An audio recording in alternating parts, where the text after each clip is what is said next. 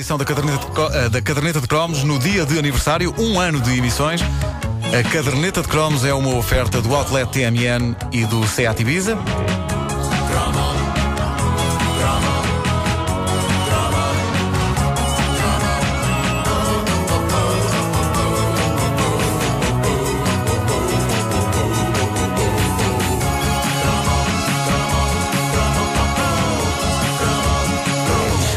Dizemos que temos os melhores ouvintes do mundo. Todos os dias recebemos provas disso e em dias especiais como este eh, ainda recebemos mais. Eh, temos o estúdio cheio de ouvintes que vieram cá dar os parabéns ao Nuno Marco pelo, por um ano de emissões da caderneta de provas. Quantos cromos, Nuno? 400 E eu tinha- 429 com este.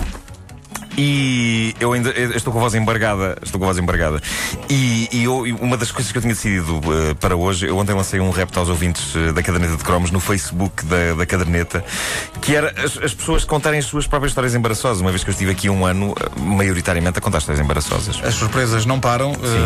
Um- eu tenho ao telefone, temos todos ao telefone, uma turma da Quinta do Cravel, espero estar a dizer bem, de Vila Nova de Gaia. A animadora Vera encheu-se de coragem e ligou para cá. É, na pá. E diz que há um grupo de crianças que têm entre 3 e 6 anos que querem agora, em direto, cantar os parabéns à caderneta de cromos.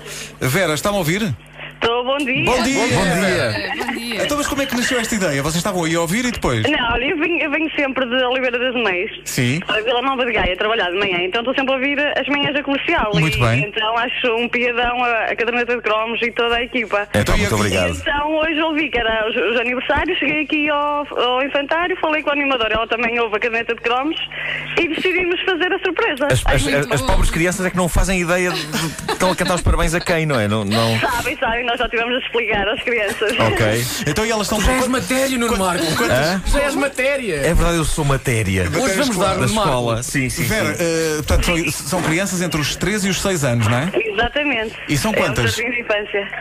Neste momento temos por aí umas 20. Mas, e estão prontas? Então, estão pron- prontíssimas. Então vá, quando quiserem, o rádio é vosso. Tá? Bora. Olha, vamos lá então, vou cantar. Um, dois, três.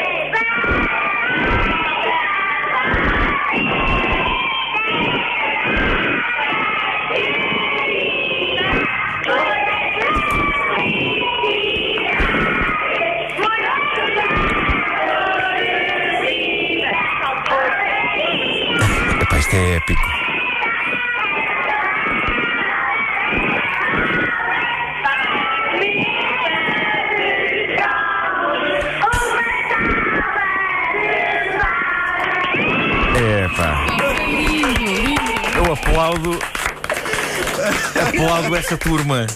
Oh, pá, maravilhoso. Estão a bater palmas para nós. É pá, Maravilhoso, espetacular. pá. São os crominhos. São os crominhos. obrigado, Isabel. Vera, muito, muito, muito obrigado. Isto foi direto ao coração. Muito obrigado. Muito obrigado, muito obrigado. A nós. Beijinhos para todos. Beijinho. Epá, o- o- Adeus, bom dia. Bom Obrigado, dia, obrigado. obrigado. O que fazer eh, depois disto? Eh, acho que eu tenho que passar. a- eu, eu pedi histórias embaraçosas aos ouvintes, tenho aqui uma série delas que, que foram enviadas eh, para o Facebook. A Mónica Albuquerque foi uma das pessoas que enviou essas histórias, mas ela está aqui e pode contar ao vivo uma história embaraçosa que a envolve. Vai, Mónica. Mónica, Proximamente aqui do. Microfone. do Ainda por cima, logo a primeira. Sim, sim, Espetacular. logo Então, para abrir as Que hostilidades. história é essa? O que é que aconteceu? Então, mais embaraçosa. Eu ontem, quando pus a primeira história embaraçosa. Ah, mas há mais do que uma. É, há mais. Infelizmente. Infâncias muito Pronto. duras. E então, quando pus Toda a a primeira. vida é uma história embaraçosa. Claro não? que As pessoas que cresceram naquela altura. Lembrei-me logo da segunda história embaraçosa. Que é? Que na minha escola primária, quando os meninos faziam anos, toda a gente eh, cantava os parabéns e o menino levava um bolo. E no, no recreio havia um poço com os caixotes do lixo ao pé, onde depois ficavam os restos da festa, nomeadamente eh, eh, fósforos partidos que não se tinham conseguido acender.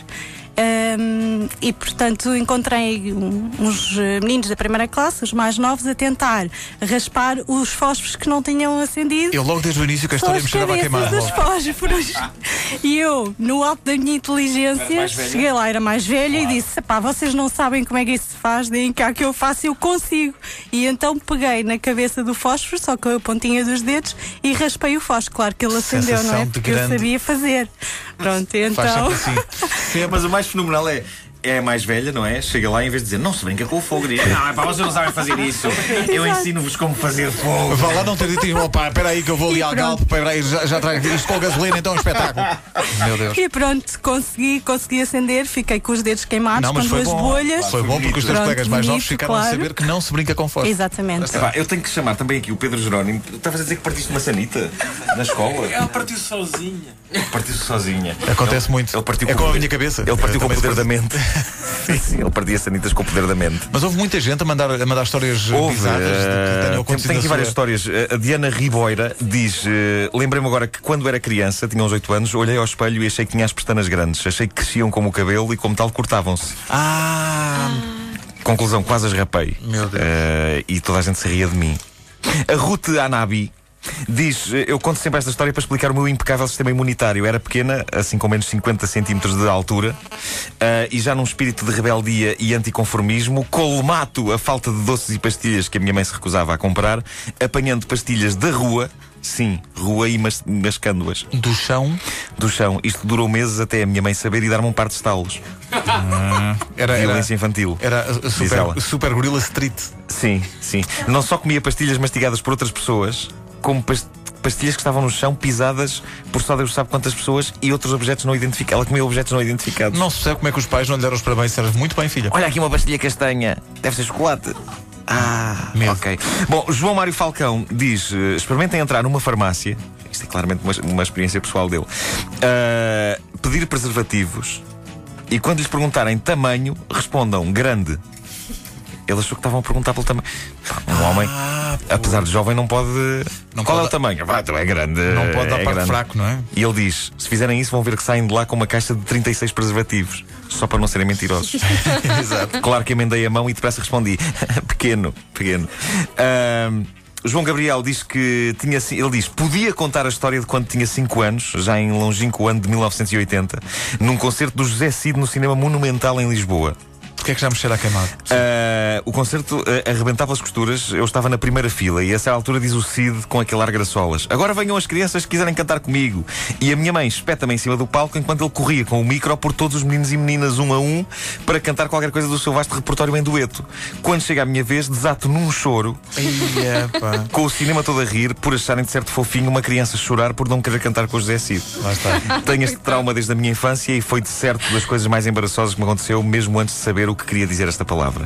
Podia contar isto, mas não conto, diz ele. e- e ainda claro, bem que ele não ainda bem contou. que não contou. E a, a partir daí, para, para comer a sopa, ou comes a sopa, ou se chama José Cid. Claro, claro, assim é pá. é E a Papão. partir daí. Lembro-me de um filme, American Ninja, diz o Nicolás Manassas, American eh, Ninja. do qual fiquei super fã ao ponto de ter pedido à minha mãe, pobres mães, para me fazer um fato de ninja todo preto, com direito à bolsa para a katana. É, É pá, lindo. filme tão mau. E, e ter ido no dia seguinte todo armado em mão para a escola, super convencido da invencibilidade do meu disfarce, até que um colega me desafiou para uma batalha e eu dei um pontapé todo marado em que rasguei as calças todas, ficando o resto do dia de cuecas à mostra. Isto com as miúdas todas a verem. Nunca mais fiz esse golpe. Mas fez outros. Mas fez outros, fez outros. Isto é incrível.